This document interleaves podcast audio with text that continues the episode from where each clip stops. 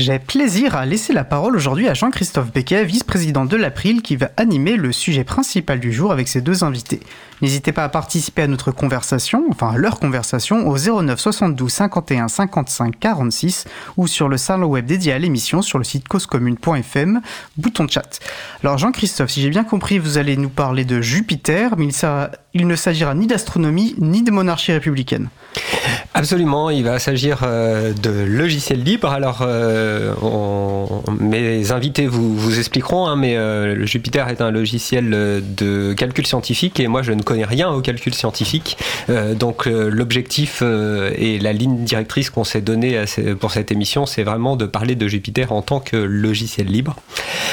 donc, pour ça, eh ben, j'accueille aujourd'hui du coup Sylvain Corlet. Sylvain Corlet est le fondateur et dirigeant de l'entreprise QuantStack, qui est euh, euh, développeuse de logiciels de calcul scientifique.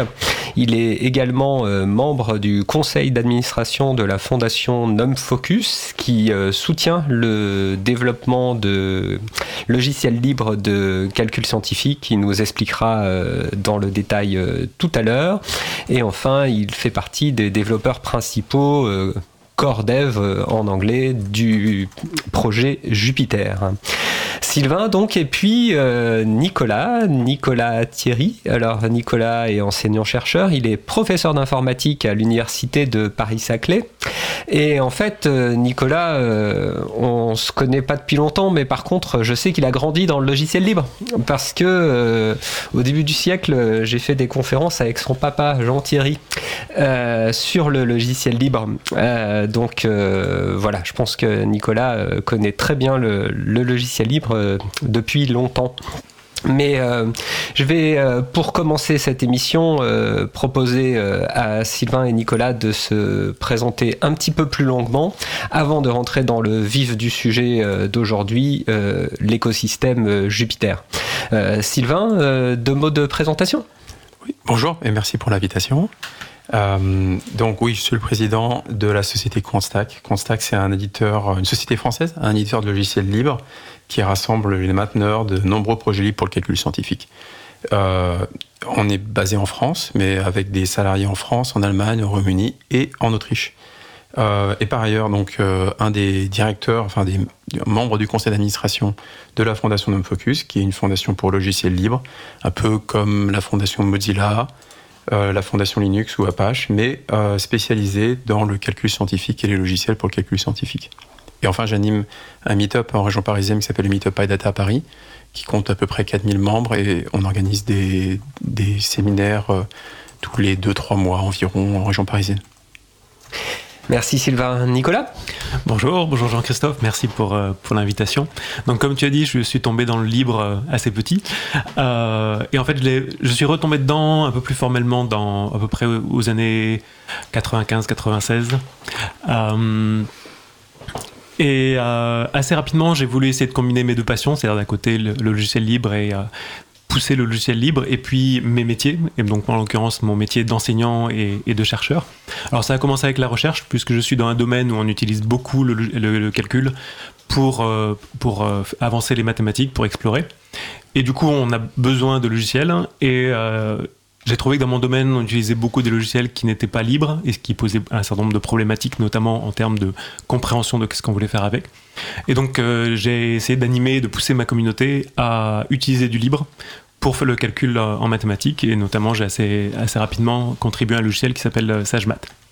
Et puis plus tard, pour différentes raisons, pour des questions de changement de focus dans ce que je faisais dans, mon métier, euh, et puis aussi les questions de Covid ont, ont, influencé là-dedans, je me suis intéressé tout particulièrement à l'utilisation, là encore, euh, développement et utilisation de logiciels libres, mais cette fois plus pour l'enseignement, avec notamment euh, tout ce qui était infrastructure et logiciels qui peuvent accompagner l'enseignement de la programmation et du calcul. Merci Nicolas. Mais alors, euh, du coup, euh, si euh, Jupiter n'est pas une planète, tu peux nous dire en quelques mots compréhensibles par le grand public qu'est-ce que c'est? Alors ça va être très rapidement et après il faudrait en fait il faudrait montrer des exemples pour vraiment rendre ça concret. Mais une, première définition très rapide, c'est de dire que, Jupiter c'est un écosystème de logiciels, donc pas juste un logiciel, mais toute une myriade de logiciels qui fonctionnent ensemble et qui dont, l'objectif c'est d'aider à chaque fois qu'on veut faire du calcul, mais du calcul dans lequel on a de l'humain dans la boucle, donc avec une interaction très rapide avec euh, avec l'humain. Alors pour essayer de rendre ça un petit peu plus concret, l'application phare s'appelle le carnet numérique. Euh, d'autres, Sylvain appellera ça le notebook. Euh, et l'objectif du carnet numérique, c'est de pouvoir écrire dans des documents dans lesquels on va pas seulement pouvoir raconter des histoires, avoir de la narration, mais dans lesquels on va aussi pouvoir faire du calcul, pouvoir faire de la visualisation, pouvoir interagir avec les objets qu'on est en train de calculer, et puis lorsque c'est nécessaire, faire, faire de la programmation. Et puis autour de tout cela, ben, qui dit document, en fait, il y a toute une variété de documents auxquels on peut penser.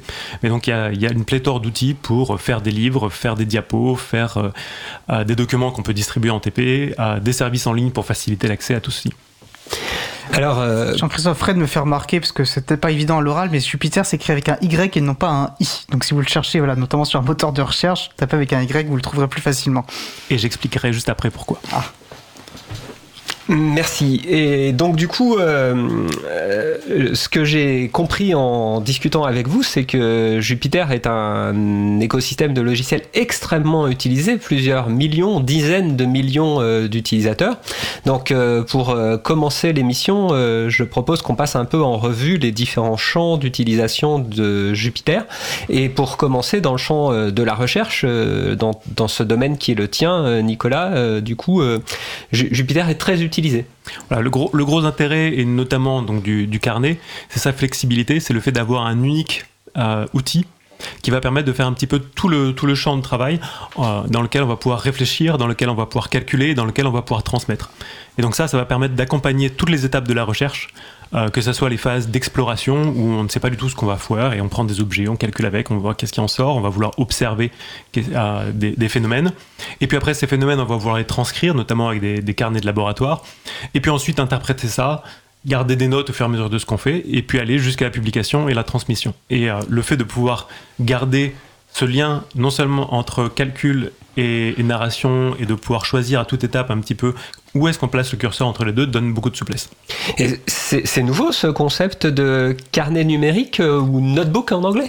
Alors pas du tout. Euh, pour, de, mon point de vue, je l'ai découvert au début de ma thèse en 1994, donc ça remonte déjà. Et puis, déjà à l'époque, c'était quelque chose qui n'était pas nouveau.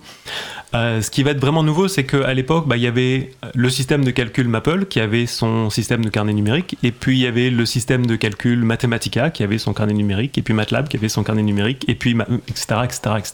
Donc chaque système dans son coin avait développé un petit peu cet outil. Et là, ce qui a vraiment évolué, c'est le fait que grâce au logiciel libre et grâce en, mettant un gros accent sur l'interopérabilité, il y, a, toute une communauté qui s'est mise ensemble pour développer un outil qui pouvait fonctionner non pas avec un système, mais une collection de systèmes. Et donc, on, on, a mentionné tout à l'heure le nom de Jupiter, on se demandait pourquoi un Y dans Jupiter. Tout simplement parce que le nom vient de Julia, Python, PY, et, euh, et, R qui est un autre système de calcul statistique. Et puis maintenant, depuis Jupiter, on peut interopérer avec C++, avec à peu près tous les, tous les langages qui sont, qui sont existants. Donc ça, ça permet vraiment aux chercheurs de ne pas avoir réinventé, recomprendre et, euh, une interface différente à chaque fois qu'ils veulent passer d'un système de calcul à l'autre, et puis de focaliser tous les efforts, tout ce qui est un petit peu alternatif. Tiens, je veux faire un bouquin, tiens, je veux faire des diapos. On n'a pas besoin de chacun refaire son système dans son coin. On peut juste utiliser la, même, euh, les mêmes infrastructures. Et puis après, un des autres gros facteurs qui a, fait que ça a vraiment explosé par rapport aux usages avant, c'est que bah, ça ouvre toute une porte sur toute la masse de logiciels libres qui s'est développée au niveau du calcul. Et là, on peut dire qu'en 20 ans, 30 ans, il y a vraiment une révolution entre une époque où à peu près tout était verrouillé dans MATLAB, Mathematica, etc. Et puis maintenant, où on peut à peu près faire, euh, sauf dans des domaines très pointus, on peut faire à peu près tous les calculs que l'on souhaite entièrement en libre. Alors, tu parles de cette époque où tout était verrouillé et tous les trois, on s'est rencontrés dans un événement qui s'appelait les Open Science Days, les journées pour la science ouverte, euh, qui se déroulaient euh, au mois de décembre dernier à Grenoble. Euh, là, j'ai entendu vos interventions, j'ai beaucoup aimé la façon dont vous parliez de cet écosystème de logiciels libres Jupiter et notamment les liens que vous faites avec le logiciel entre le logiciel libre et la, science ouverte. Sylvain, logiciel libre, science ouverte, pour toi, euh, ça, marche ensemble? Tu, peux nous expliquer? Oui, je pense que euh, dans la science, plus que dans n'importe quel autre domaine, le fait que le logiciel soit ouvert est particulièrement important. Parce qu'il y aurait une contradiction vraiment intrinsèque entre le fait d'essayer de mieux comprendre la nature et de mieux comprendre le monde dans lequel on vit et le faire avec des outils fermés. En plus de cette contradiction euh, presque épistémologique, euh, le, fait d'utiliser des logiciels libres permet d'adresser une très grande quantité euh, de cas d'usage et dans, une très grande diversité de cas d'usage qu'on rencontre moins dans d'autres domaines que dans les sciences, parce que dans les sciences, on va très vite s'attaquer dans des différents laboratoires de recherche à des questions très spécifiques qui seront sans doute pas aussi facilement euh, adressable avec des, logiciels fermés, peu extensibles, peu interopérables. Donc je pense que le, logiciel libre est particulièrement important pour les sciences et d'ailleurs ça fait vraiment partie de l'ADN de, la recherche depuis même depuis longtemps avant le mouvement du logiciel libre. Alors il y, a une notion de transparence, il y a une notion aussi peut-être de, réplicabilité euh, de, des, calculs qui sont, qui sont faits avec un logiciel libre. Euh, Nicolas, dans, ta pratique de, chercheur, euh, c'est quelque chose qui va de soi? Voilà, ça, alors qui ne va pas forcément de soi, c'est un problème difficile et en fait c'est même un vrai domaine de recherche sur comment est-ce qu'on peut arriver jusqu'à la reproduction parfaite. Mais le, point là, et on va retrouver la, bonne vieille analogie à propos du logiciel libre, que c'est bien d'avoir un gâteau, mais ce qui nous intéresse, c'est d'avoir la recette du gâteau pour pouvoir refaire le gâteau, pour pouvoir adapter le gâteau, pour pouvoir euh, changer sa recette et la distribuer aux autres. Et là, en fait, on est dans les cas où on est souvent en train sur les problèmes très techniques, où ça serait de la haute cuisine, l'équivalent. Et la recette, c'est bien, mais ça ne suffit pas. Il faut aussi les tours de main. Comment est-ce qu'on fait? Il faut, il suffit pas d'avoir juste une description rapide de quelles vont être les différentes étapes, mais on a vraiment besoin d'avoir tous les éléments qui permettent de reproduire le, calcul. Et là, c'est là où les, carnets numériques sont un bout de la solution. Alors, il y a plein de problématiques qui se posent et ça ne résout pas toutes les problématiques, mais au moins, ça permet de donner une solution au problème de je veux donner à la fois euh, une description, je veux donner une description complète du, calcul qui va être, qui va être mené, en l'expliquant pour qu'un humain puisse comprendre ce qui s'est passé et en le comprenant du coup pouvoir l'adapter. Mais en même temps, euh, bah, je veux que la même la même description soit compréhensible par un ordinateur pour que l'ordinateur puisse relancer l'intégralité du calcul. Donc là, voilà, ce que apporte vraiment le carnet numérique, c'est de pouvoir entremêler, entremêler les deux. Là encore, c'est pas une idée nouvelle, on est, on est autour des, des, questions qui avaient commencé avec le literate computing, euh, euh, literate programming à l'époque, et qui maintenant autour du literate computing, mais c'est vraiment cette question d'arriver à mêler euh, quand on parle à l'humain et quand on parle à la machine pour qu'après l'humain puisse euh, reprendre et réadapter euh, euh, et refaire reproduire complètement. Des, programmes informatiques avec des sous-titres en langage humain en quelque sorte. Exactement. Ou des programmes humains avec des sous-titres à l'ordinateur. C'est vraiment, il y a les deux.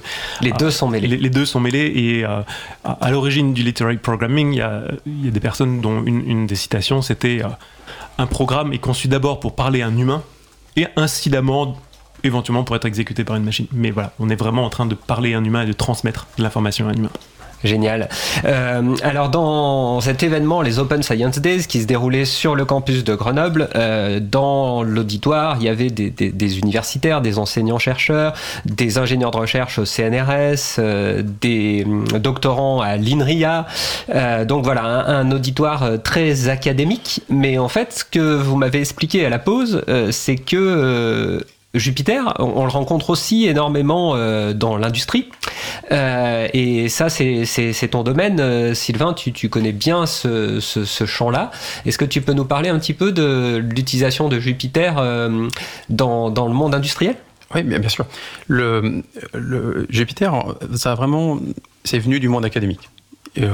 les, fondateurs du projet, Fernando Pérez et Brian Granger, ont euh, essayer de résoudre un problème qu'ils avaient dans le contexte de leur recherche et d'avoir une version plus interactive de ce qu'on appelle les carnets de recherche euh, qu'on trouve souvent en sciences physiques, qui sont euh, ces sortes de, littéralement de, cahiers dans lesquels les gens notaient euh, leurs leur résultats, faisaient des petits dessins et des figures.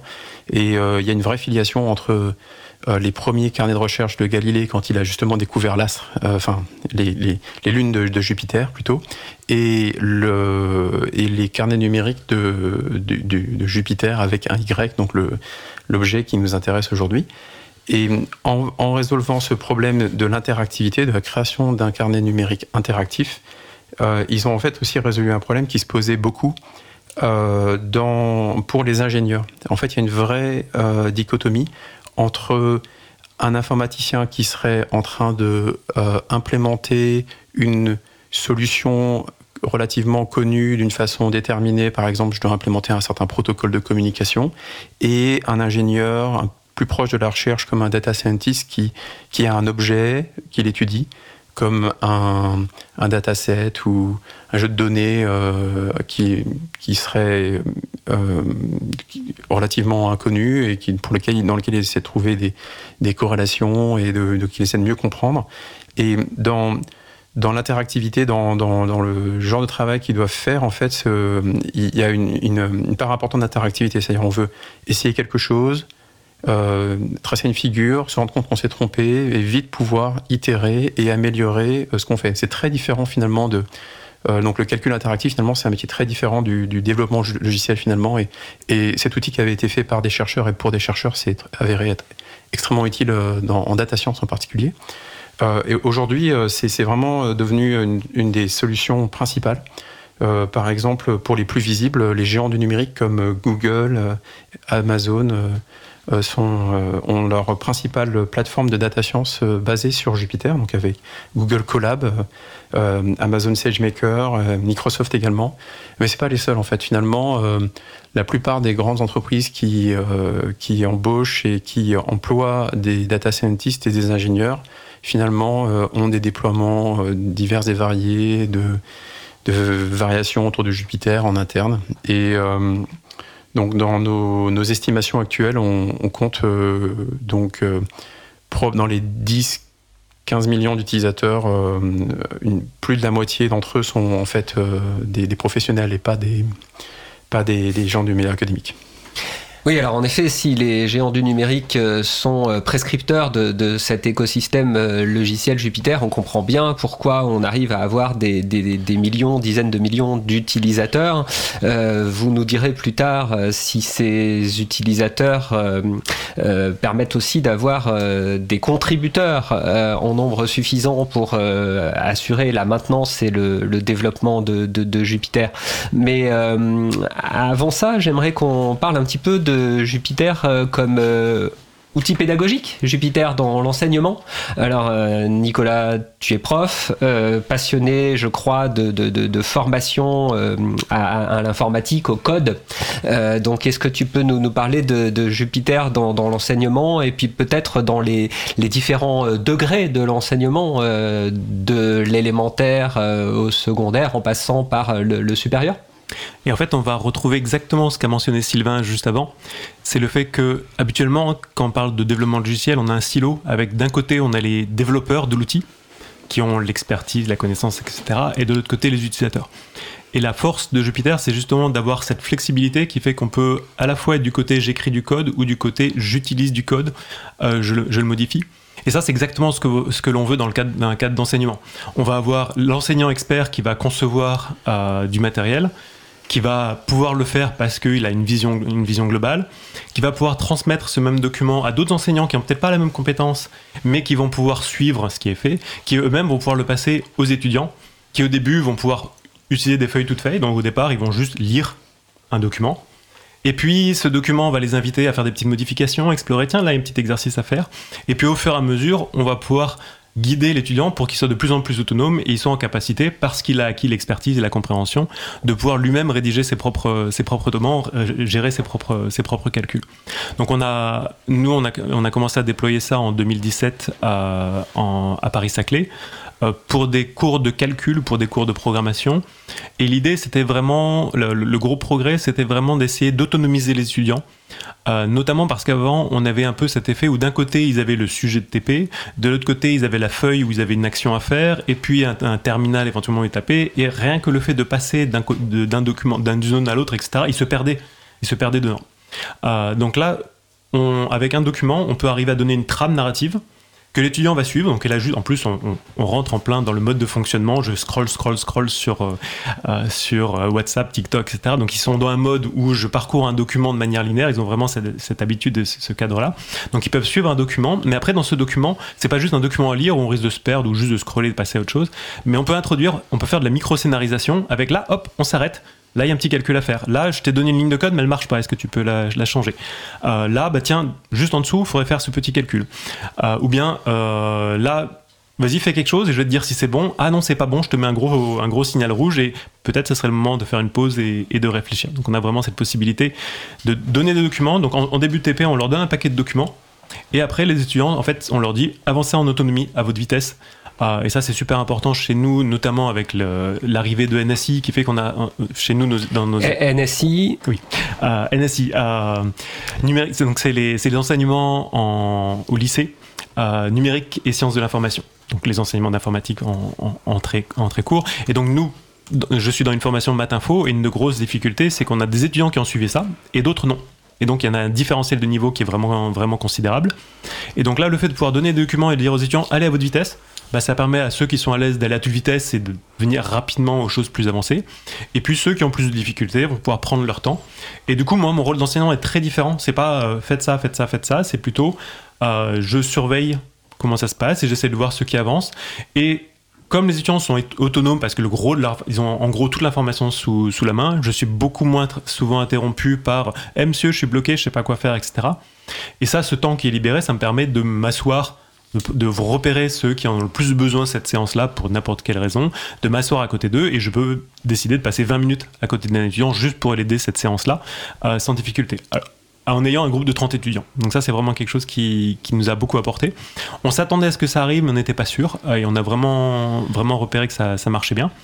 Et puis, donc, du coup, on a discuté avec d'autres collègues. Euh, ça s'est réparti. Donc maintenant, on a, des, collègues en géosciences, en, même en droit, en, en, physique, en biologie, etc., qui, utilisent les mêmes outils, là encore, pour accompagner du, du calcul. En voyant ça, on s'est dit, bon, ça a l'air d'être bien utile à l'université depuis la licence jusqu'au master, doctorat, puis après la, recherche. On se demandait bah, peut-être que justement pour l'enseignement de NSI ou autre, ça pourrait être intéressant. Mais ça restait, euh, voilà, tant que je n'ai pas vu des étudiants fonctionner avec un outil, je ne crois pas que ça marche. Euh, ce qui m'a convaincu que ça pouvait être pertinent, c'est qu'il y a une initiative de l'Académie de Paris, qui a été rejointe ensuite par l'Académie d'Orléans, qui été de déployer un service Jupiter pour, euh, pour les lycées. Et donc ça fait deux ans et demi qu'ils ont commencé, et en deux ans et demi, ils en sont maintenant à 500 000 utilisateurs. Donc ça, c'est le projet Capital aussi avec un Y, c'est ça Exactement. Pour Python. C'est le, exactement le projet Capital, euh, qui sent, voilà, il n'y a pas eu de campagne massive d'information, c'était juste il y avait un besoin, notamment via du fait de l'introduction de, NSI. Et euh, voilà, là maintenant chaque semaine, ils ont 100 000 utilisateurs qui reviennent et qui donc 100 000 étudiants, élèves des lycées qui l'utilisent.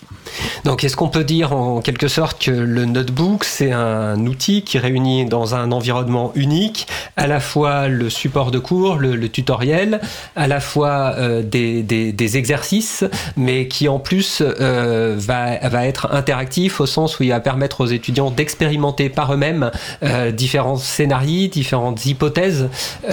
et comme tu l'as dit précédemment, ça permet de faire de, du coup de, l'individualisation, d'adapter vraiment le, support d'enseignement au rythme euh, au niveau et aux, attentes de l'étudiant? Exactement. Et le tout, donc, avec un système qui en fait est très léger en termes de ce qu'il impose, c'est très souple.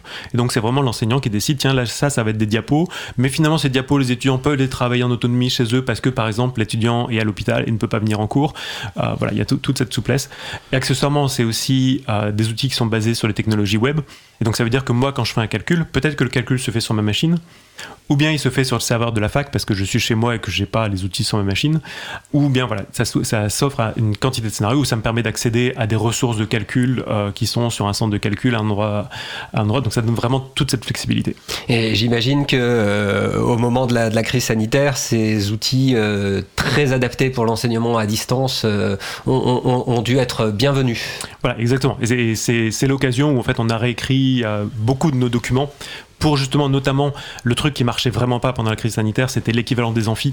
Euh, se mettre devant un ordinateur avec potentiellement peut-être 300 étudiants, on n'a aucune idée de ce qui se passe derrière, ça marchait juste pas. Donc là, ce qu'on a fait, c'est vraiment rebasculer les documents sous forme pour qu'ils travaillent en autonomie. Et donc mes séances d'amphi, en fait, c'était ils lisaient les documents et ils me posaient les questions quand j'avais. Donc, alors répondre aux questions de 150 étudiants qui travaillent en parallèle, c'était intéressant, c'était un joli challenge. Mais voilà, y avait c'était beaucoup plus vivant que tout ce qu'on peut faire de manière frontale qui, qui, qui marchait juste pas.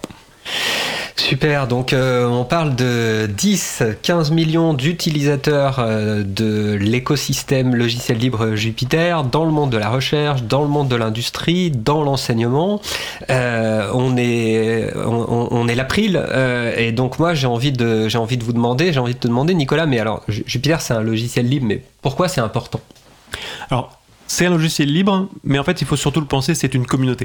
C'est des individus euh, des individus du monde entier. Donc ça a commencé aux États-Unis, mais maintenant c'est en Europe, c'est vraiment dans, le monde entier. Euh, des individus qui, c'est pas, ça a commencé par la recherche, mais aussi des enseignants, il y a des, gens, des associatifs, des personnes dans, les sociétés, euh, dans les banques. Et donc tous ces gens-là, qui sont a priori sont des univers complètement différents, ou même, même au niveau recherche, il faut penser physiciens, biologistes, etc., des gens qui ont pas forcément l'habitude de, se parler, qui se sont mis ensemble parce qu'ils avaient un besoin commun, et ce besoin commun, c'était ce fait de pouvoir faire du calcul avec l'humain au milieu, ce, besoin de, calcul interactif. Et ça, ça a été possible euh, grâce au logiciel libre, bien sûr, parce qu'il faut, un pot commun, et pour formaliser ce pot commun, qu'on se pose pas sans arrêt les questions de propriété intellectuelle, oh non, je vais pas utiliser ça parce que c'est développé par telle boîte qui risque de me poser tel type de conflit. Donc le logiciel libre est, est très important, mais tout aussi important, c'était le, il y a eu un effort énorme en termes de standardisation euh, et de, par exemple, pour le format du carnet Jupiter, pour que, ben, certes, il y a des outils de la communauté Jupiter, mais euh, lorsqu'on écrit un carnet, ce carnet peut être importé dans plein d'autres outils qui sont développés par des gens qui sont dans d'autres communautés. Euh, et ça se passe bien parce que justement, le cœur, c'est pas tellement le fait de faire un carnet, mais ça a été de définir, voilà, voilà le format dans lequel on, peut écrire un, carnet. Donc c'est devenu une sorte de, lingua franca. Ça me fait penser à Open Document, qui est euh, connu pour être le format d'échange des fichiers de la suite bureautique LibreOffice, mais qui en fait est un format de fichier ouvert euh, qui est parlé par plusieurs centaines de logiciels libres parce que il est ouvert. LibreOffice est le plus connu et le plus répandu, mais aujourd'hui il y a plusieurs dizaines de logiciels qui utilisent le format Open Document. Alors euh, est-ce qui se passe la, même chose avec euh, le, format des notebooks, euh, Sylvain? Oui, absolument. Le format des notebooks est très populaire et il y a même de nombreuses solutions propriétaires qui l'ont adopté euh, comme nativement.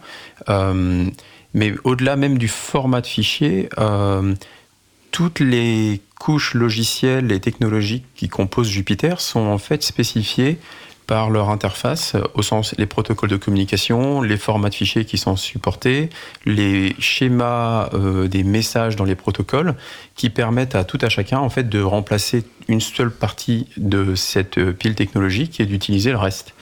Euh, par exemple, GitHub, donc la, solution de partage euh, et de collaboration euh, aujourd'hui possédée par Microsoft, et fait le rendu nativement des notebooks de Jupyter en ligne dans, leur interface graphique. Donc c'est un peu comme Internet en fait, c'est des briques avec des formats ouverts et des protocoles standardisés qui communiquent ensemble et je peux remplacer n'importe quelle brique ou rajouter ma propre brique et la connecter avec l'écosystème si elle respecte euh, les, protocoles euh, standards, ouverts et accessibles à tous. Exactement. Une des, un des buts, c'était vraiment de définir en quelque sorte le HTTP du calcul scientifique. Comment on interagit avec un interpréteur d'un langage? De façon standardisée, indépendamment du langage.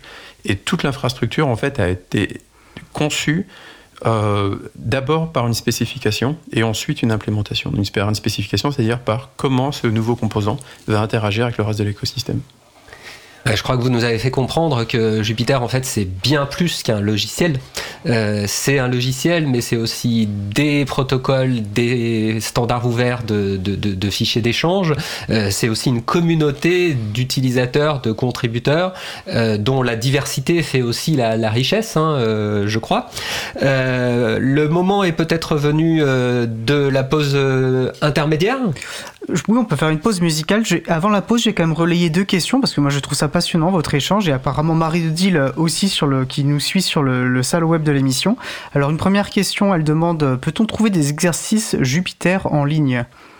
Alors comment ça, commence à se structurer? Alors par exemple, si on regarde ce Capital, une des, donc le projet euh, de déploiement Jupiter pour le, pour le scolaire, une des grandes forces, euh, ça a été justement de très rapidement non seulement mettre euh, la, donner la possibilité d'accéder à, ces outils en ligne, mais aussi de définir une bibliothèque qui ont permis aux, enseignants d'échanger.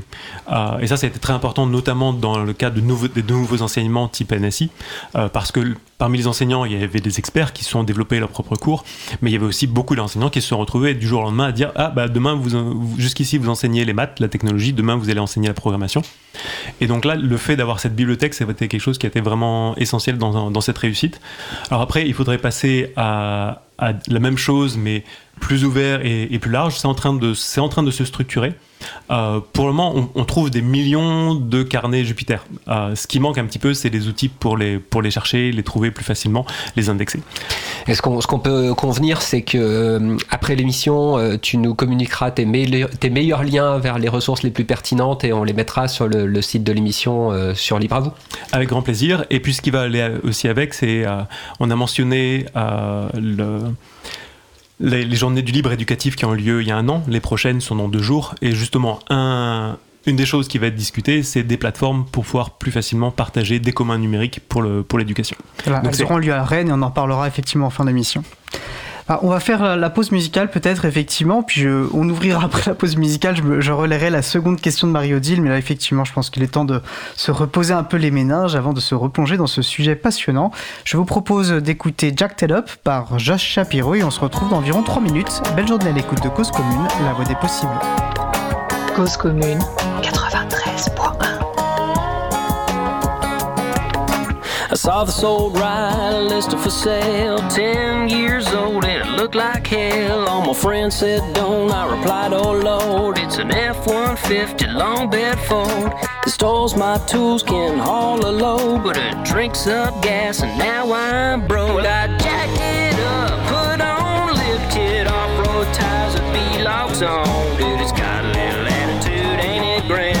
It does the mud as well as the sand, it defines me it's a statement if you ever think I'll sell. Good luck.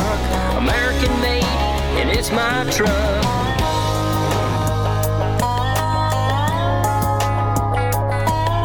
Before I was just another guy. Look at me now, I'm way up high. Might look like I have it just for show, cause it'll dust up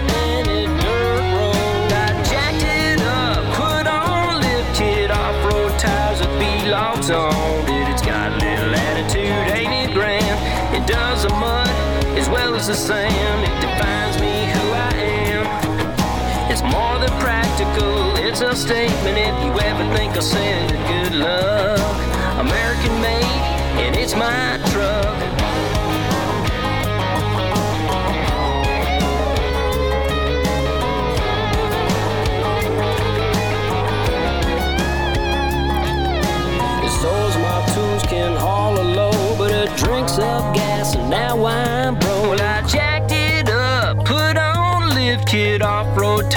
With locks on. Dude, it's got a little attitude, ain't it grand? It does the mud as well as the sand. It defines me who I am. It defines me who I am. I jacked it up, put on a lift kit, off road tires with B locks on.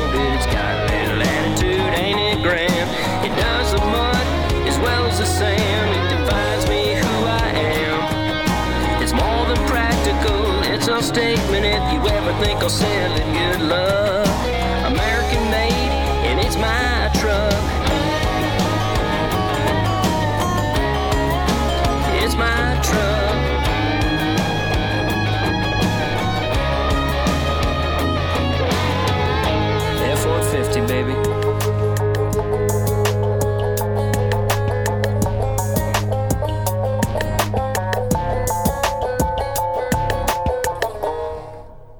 Venons d'écouter Jacked Up par Josh Shapiro, disponible sous licence libre Creative Commons Attribution CC BY, un artiste dont vous pourrez trouver une présentation sur le superbe site auboutdufil.com que l'on remercie pour leurs nombreuses suggestions de musique libre.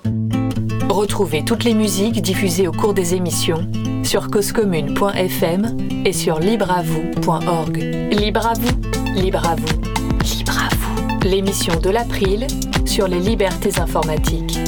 Chaque mardi de 15h30 à 17h sur Radio Cause Commune, puis en podcast. Je suis Étienne Gonu de l'April, Jean-Christophe Becquet, vice-président de l'association, et ses invités Sylvain Corlet et Nicolas Thierry nous parlent de Jupiter avec un Y, un écosystème de logiciels libres de calcul et une communauté. N'hésitez pas à participer à notre conversation au 09 72 51 55 46 ou sur le salon web dédié à l'émission sur le site causecommune.fm, bouton chat. Euh, L'occasion de préciser ce que euh, lors de la première partie de cet échange, il a été question de sciences ouvertes et je vous invite à écouter ou lire l'émission numéro 130 de Libre à vous, dont le sujet principal portait justement sur le sujet de la science ouverte. Alors avant la pause, euh, j'évoquais des questions d'une de nos auditrices, Marie-Odile, euh, qui avait une deuxième question. Celle-ci était à propos des, GAFAM, Google, Amazon, Facebook, Apple, Microsoft, que vous nous avez décrit comme utilisant également euh, Jupiter. Elle se demandait s'il s'agissait de passagers clandestins ou s'ils participaient à la communauté. Je vais répondre à cette question. C'est Sylvain. Euh, donc, le, euh, on ne va pas distribuer les bons et les mauvais points, mais euh, disons qu'il y a de, des, grands, des géants de numérique qui contribuent euh, significativement au projet.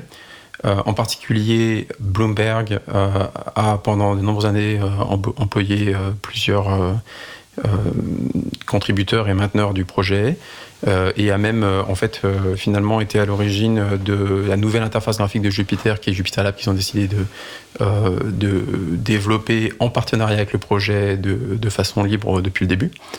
Euh, Netflix a également euh, eu euh, pendant de nombreuses années plusieurs salariés qui contribuaient au projet Jupiter quasiment à plein temps. Aujourd'hui, Google Colab utilise une base de Jupiter, mais disons interagit moins que la communauté, le fait un petit peu en isolation. Et un très bon élève actuellement, c'est AWS, donc Amazon. Alors, on les voit pas souvent comme des bons élèves euh, dans leur interaction avec le logiciel libre, euh, avec euh, donc les différents débats qu'il y a eu avec certains projets qui, sont déplo- qui déployaient en, étant en compétition avec des sociétés qui avaient édité ces logiciels.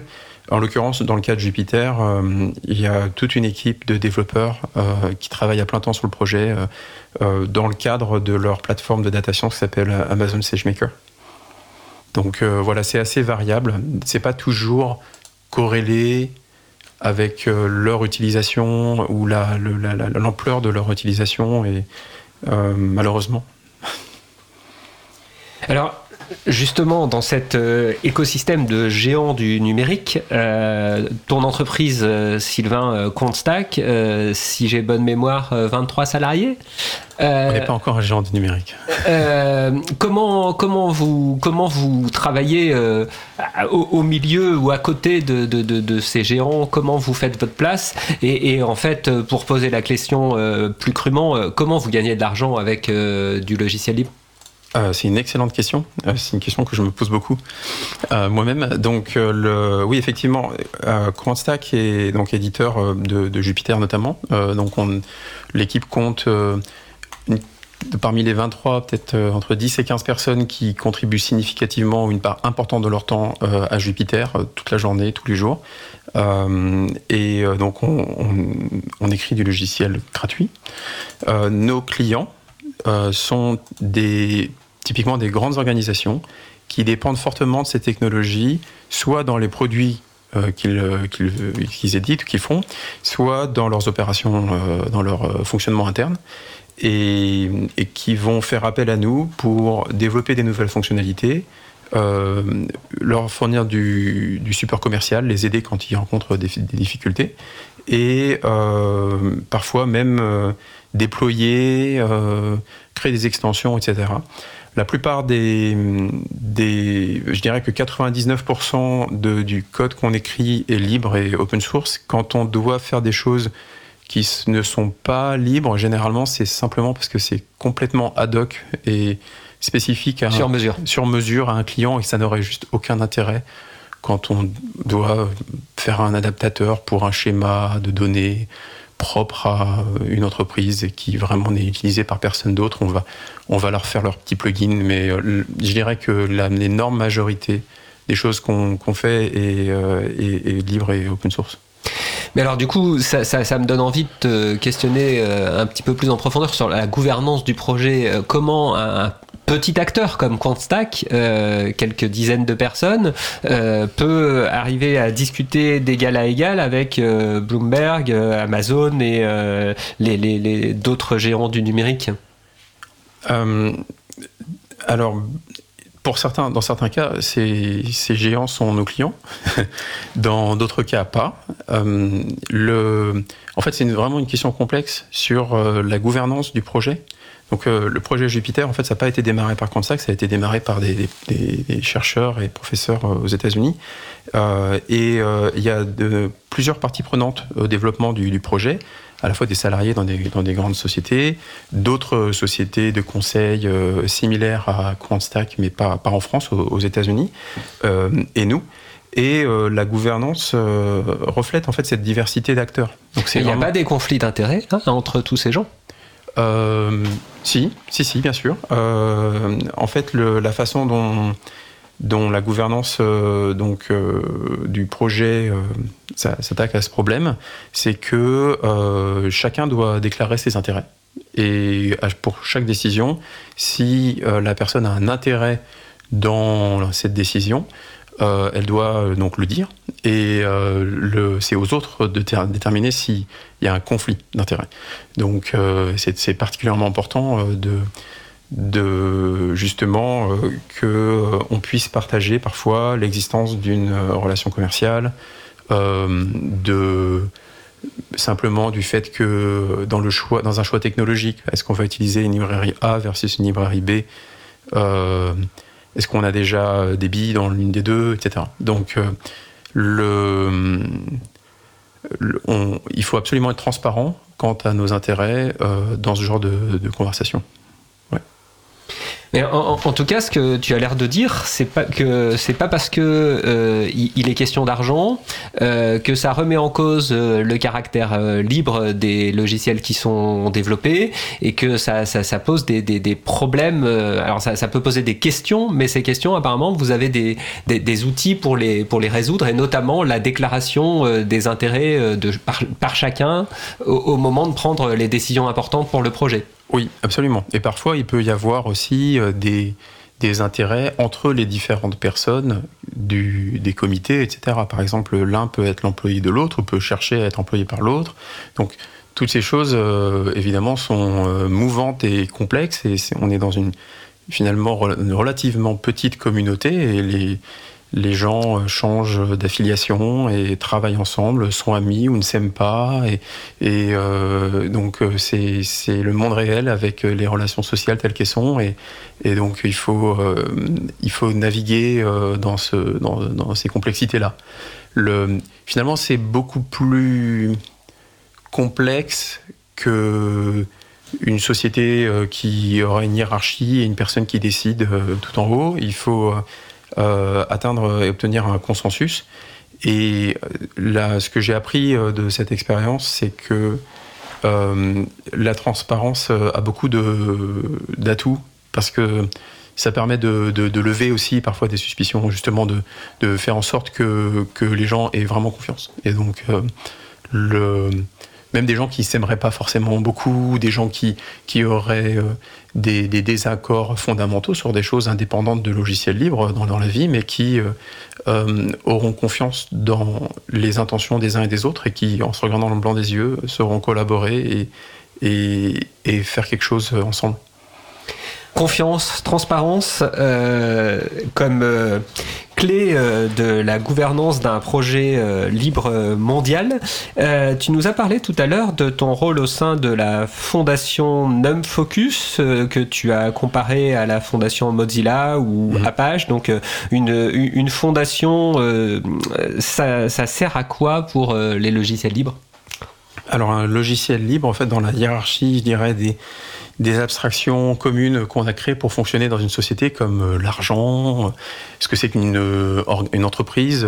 C'est assez bas en fait. Y a pas, ça n'a pas d'existence légale un projet open source indépendamment du reste. Et, parfois, justement, quand on a besoin de payer des gens, de gérer de la propriété intellectuelle, de logos, de quand on a besoin de défendre justement un projet vis-à-vis d'un mauvais acteur, il faut avoir une entité légale qui, qui endosse euh, ce rôle.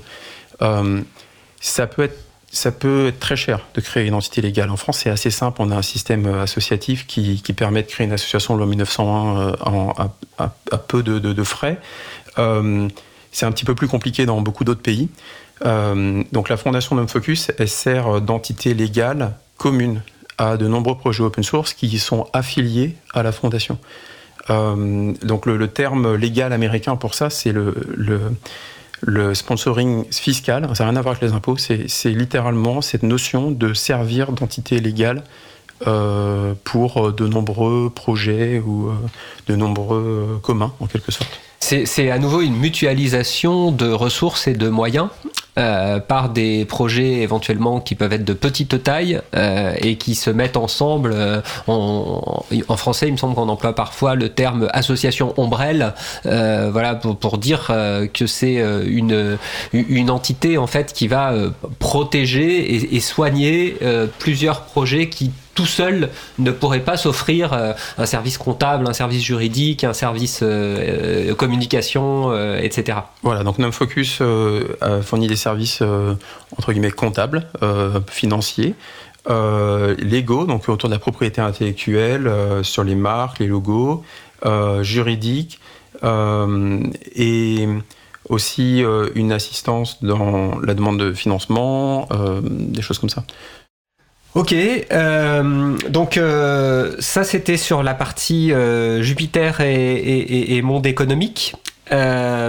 Et peut-être revenir vers Nicolas pour parler un petit peu de Jupiter, revenir un peu sur Jupiter et, secteur public, à part les expériences que tu as mentionnées dans, l'enseignement. Est-ce que tu as le sentiment que, que le secteur public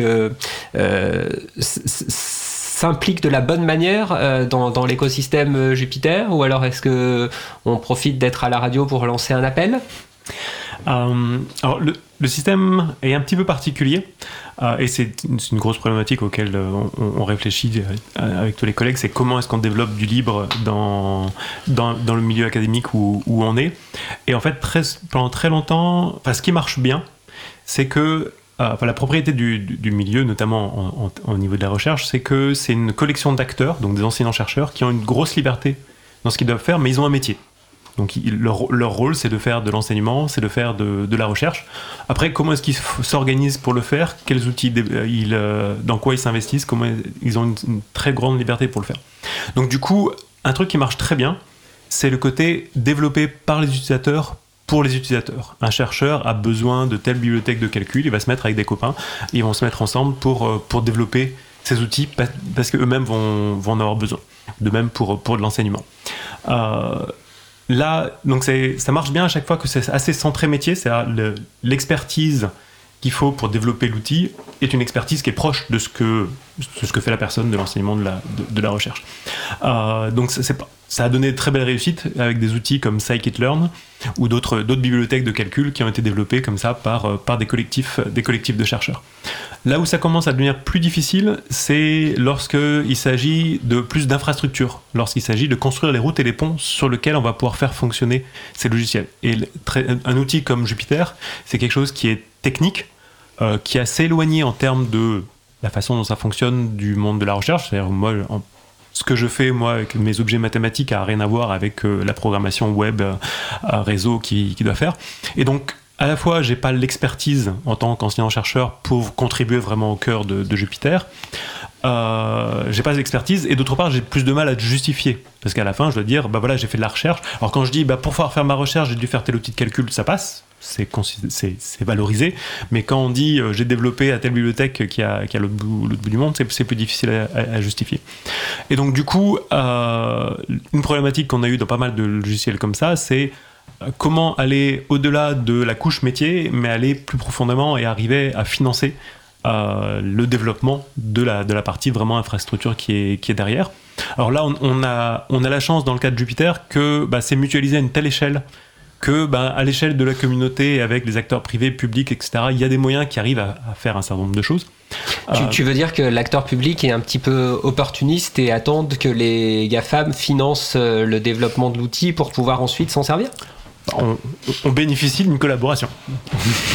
Ah, alors, et, et, de- et de fait, dans, dans les besoins, et on, a travaillé sur ce genre de choses, mais euh, c'est euh, arriver à non seulement prendre des décisions à l'échelle des individus dans le public, mais arriver à prendre des décisions collectives. Et souvent, ces, ces décisions collectives, c'est faire, euh, c'est tout ce qui est gest- gestion d'appel à projet pour arriver à demander à l'institution. Là, il y a un objet qui est important, il faut, il faut investir dedans. Alors, la bonne nouvelle, c'est que euh, l'institution a beaucoup évolué depuis, depuis 20 ans. Il y a 20 ans, quand on disait on va développer du logiciel libre, euh, on demandait bah, pourquoi vous faites ça. Il fallait justifier, il fallait même se battre des fois pour dire euh, oui, c'est vraiment du logiciel libre qu'on vous, êtes payé pour publier des articles, pas pour développer du code. D'une part, et d'autre part, si votre outil il est utile, il faut que vous le vendiez. Il faut que ça rapporte de, il faut, il faut que ça rapporte de, de- de l'argent à l'université. Les fameuses agences de valorisation dans les universités. Voilà. Qui, qui progresse, qui progresse. On a eu euh, un, exemple à Grenoble d'une agence où il y avait vraiment une évolution des, mentalités, mais c'est quelque chose qui, prend du temps. Et effectivement, hein, la représentante de l'agence de valorisation de, l'université de Grenoble avait pris la parole pendant l'événement Open Science Day pour dire euh, si vous voulez faire euh, du logiciel libre, on peut vous aider, on peut vous accompagner. Donc ça, ça, ça, dénote quand même une, sacrée évolution des mentalités. Ce que tu racontes sur le, la difficulté de maintenance des infrastructures me rappelle l'échange que j'avais euh, sur un tout autre logiciel, qui est le, logiciel Geotrek de, portail de randonnée développé par euh, le, parc des Écrins et des Cévennes initialement, et puis aujourd'hui euh, répandu dans plus de 150 territoires partout en France et- et ça commence à l'étranger, où euh, ce dont il me témoignait, c'était euh, euh, quand on veut rajouter une nouvelle fonctionnalité visible dans GeoTrek, par exemple, on veut savoir gérer les voies d'escalade, on va trouver un territoire qui a des voies d'escalade et qui veut bien faire un marché et financer la fonctionnalité voie d'escalade. Par contre, quand c'est une fonctionnalité de maintenance technique qui ne se voit pas, passer de la version 2 de Python à la version 3 de Python, alors ça, euh, on, on a énormément de mal à le, à le financer et également le temps d'animation de la communauté. Donc eux, par exemple, ils font tous les deux ans les rencontres euh, Geotrek où ils invitent euh, tous les utilisateurs Geotrek à se mettre pendant deux jours euh, dans, dans une salle avec des présentations, etc. Bon, il faut réserver une salle, euh, organiser les, les, les, les intervenants, faire le programme, réserver le repas, etc. Et ça, ben, ça avait l'air de reposer sur la, la bonne volonté quasi bénévole de, quelques-uns, euh, sans, sans arriver à le sans arriver à le financer. Euh, Est-ce que c'est aussi ton, ton sentiment, Sylvain, que on, arrive à on arrive à vendre des nouvelles fonctionnalités, mais par contre, quand il s'agit de travailler sur les fondations, euh, les bases du projet, c'est beaucoup plus difficile? On arrive généralement à, bien communiquer avec nos clients sur le fait que certaines nouvelles fonctionnalités ou, vont nécessiter du travail en amont. Et donc, euh, ça, on arrive à, le faire encore, c'est-à-dire à expliquer que euh, on peut, euh, peut pas seulement faire les choses de façon additive. Euh, je voulais re- re- rebondir sur une chose qu'on a, dit précédemment sur l'interaction du public avec le, projet. C'est euh, justement sur ce que disait Nicolas. C'est aujourd'hui, en fait, contribuer, par exemple, à l'interface graphique de Jupiter, ça nécessite euh, une telle sophistication, une spécialisation dans ce genre de, choses qui et qui est pas vraiment une spécialisation que vont avoir les ingénieurs de recherche euh, dans le dans le secteur public parce qu'ils font du code de recherche et pas euh, des problèmes, euh, par exemple, euh, d'édition collaborative, de tests de régression visuelle, du système de plugin, internationalisation, en fait, toutes ces choses. La somme euh, de toutes ces choses, en fait, devient tellement complexe que même pour quelqu'un et des, développeurs expérimentés, il y a un coût d'entrée dans cette technologie qui est beaucoup plus grand qu'il y a une dizaine d'années euh, aujourd'hui. Donc, d'ailleurs, le- la part de contributions qui viennent de, qui vient de, chercheurs euh, et de, gens du milieu académique, elle a plutôt euh, diminué dans le temps. Euh, et ceux qui restent encore des contributeurs sont des gens en fait qui, qui ont grandi avec le projet et ont appris toutes ces choses au fur et à mesure des années. Mais pour, pour avoir des nouvelles personnes qui viennent de ce milieu-là pour nous aider, ça devient de, de plus en plus difficile aujourd'hui. Dans ta conférence à Grenoble, tu parlais de l'effort énorme qui a été euh, fait pour euh, rendre euh, Jupiter accessible, la notion d'accessibilité aux personnes en, situation de handicap. Qui, finance de tels travaux? Eh ben justement, en fait, euh, j'allais y revenir. Nos clients actuels, pour l'instant, se sont pas tellement intéressés à ces problématiques. Et pourtant, la base d'utilisateurs, nos clients de Quantstack de ma société, parce qu'on est, finalement une société qui on vend notre temps et expertise à, euh, la part des utilisateurs qui est prête à dépenser de l'argent pour améliorer Jupiter. Mais en fait, ils ne sont pas représentatifs de la communauté des utilisateurs. Ils sont représentatifs de la communauté des gens qui ont de l'argent pour améliorer Jupiter. Et leurs problématiques ne sont pas forcément les, problématiques du public général. En particulier, l'accessibilité, c'est, c'est, un problème euh, extrêmement important. On estime qu'il y a environ 15% des, des, utilisateurs du web qui ont besoin de certains aménagements d'accessibilité. Et il y a une très grande diversité euh, de, de, disons, de, de et de, raisons pour lesquelles euh, un site ou une application web pourrait ne pas être utilisable par quelqu'un. Si euh, on fait des déploiements de Jupiter pour l'enseignement secondaire et pour des millions d'enfants, si on ne veut pas exclure depuis le début euh, une part, peut-être 10% de ces enfants euh, qui euh, auraient, euh, par exemple, se, seraient malvoyants ou euh, pourraient pas faire usage de dispositifs de pointage, eh bien,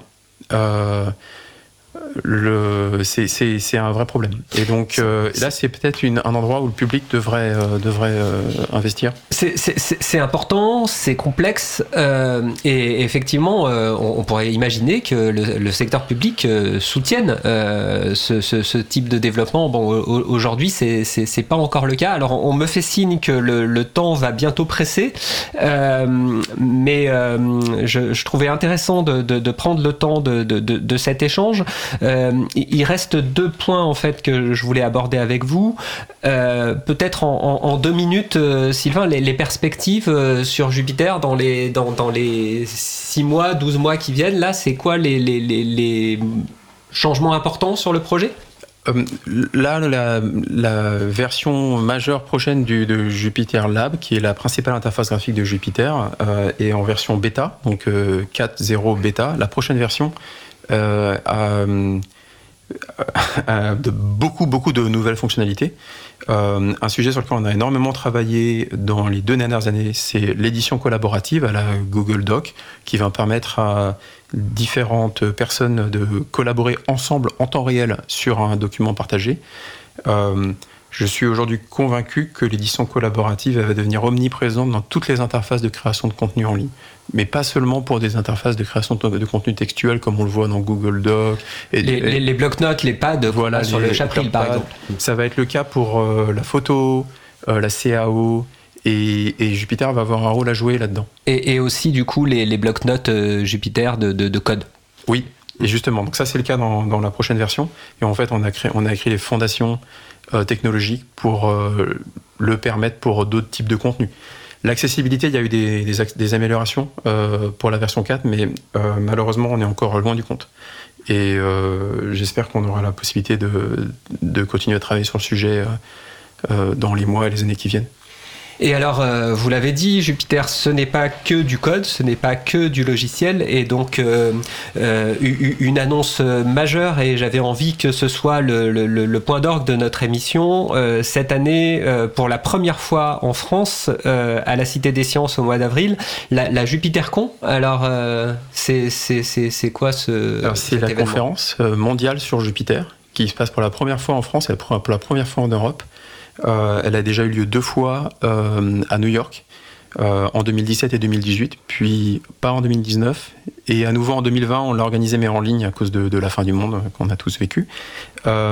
Et donc on attend à peu près 1000 personnes à la Cité des Sciences. On a vraiment des intervenants très intéressants qui viennent, dont un prix Nobel d'économie, Paul Romer qui, qui, va venir parler de son usage de, de Jupiter, mais aussi Alyssa Goodman de Harvard University et euh, Craig Peter et Corey Gwynn de GitHub qui vont parler de GitHub Code Spaces et de leur usage de Jupyter dans ce contexte. En, en tout cas, je trouve qu'on a là un, un magnifique exemple de collaboration multi-acteurs entre la Cité des Sciences, euh, j'imagine euh, des, des- des acteurs publics euh, qui, qui vous soutiennent pour euh, l'organisation de cet événement? Non, on n'a pas de, de soutien de, du public. C'est un événement qu'on organise via la, la fondation Nom Focus et des sponsors euh, principalement privés. Le, voilà. Donc, euh, et justement, finalement, c'est un peu euh, le mot de la fin par rapport aux relations avec le public. Mais là, on a donc un logiciel qui, qui est utilisé par euh, une énorme majorité des, des, des, des- des universités et des laboratoires de recherche scientifique en France, la plupart des entreprises stratégiques. Euh, nous, on fait notre chiffre d'affaires à 100% à l'étranger et on a zéro commande publique aujourd'hui en France sur Jupiter. Euh, donc, euh, le passager clandestin aujourd'hui, c'est euh, c'est pas les gens du numérique. C'est- un appel et il mérite d'être entendu. Et je rends l'antenne. Merci beaucoup. Bah, merci, un grand merci à, Sylvain Corlet, à, à Nicolas Thierry et à, à Jean-Christophe Becquet pour cet échange qui était vraiment passionnant à suivre et qui sera bientôt disponible en, en podcast. Euh, je vous propose à présent de faire une pause musicale. Après la pause musicale, nous entendrons une nouvelle chronique, les transcriptions qui redonnent le goût de la lecture. Avant cela, nous allons écouter Agenda par Uben, Uben, Uben. On se retrouve juste après. Belle journée à l'écoute de Cause Commune, la voix des possibles. Cause commune 93.1.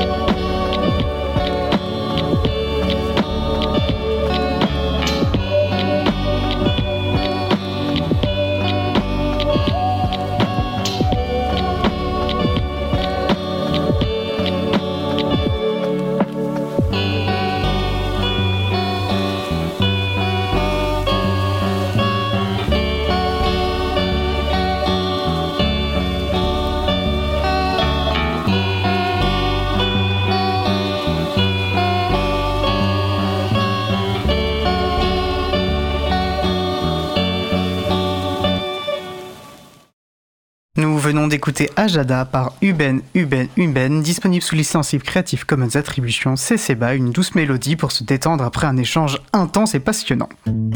Retrouvez toutes les musiques diffusées au cours des émissions sur causecommune.fm et sur libreavoue.org. Libre à vous, libre à vous, libre à vous. L'émission de l'April sur les libertés informatiques. Chaque mardi de 15h30 à 17h sur Radio Cause Commune, puis en podcast. Avant de passer à notre sujet suivant, je vais redonner 30 secondes la parole à, à Nicolas Thierry qui voulait terminer sur une note positive quand même. Oui, c'est à propos de, l'implication du, public. Euh, et notamment, ce qu'on a vraiment remarqué en 20 ans, c'est que autant à l'époque, euh, le libre était quelque chose qui n'était pas du tout compris dans le ministère. Et là, c'est quelque chose qui a complètement évolué. Maintenant, quand on dit qu'on veut faire du libre, c'est quelque chose qui est compris, notamment grâce à une génération de libristes qui maintenant sont, dans les ministères. Et euh, une excellente, illustration de, ça, c'est l'implication maintenant de l'éducation nationale avec les journées du libre dont on va vous parler juste après. Parfait, merci beaucoup.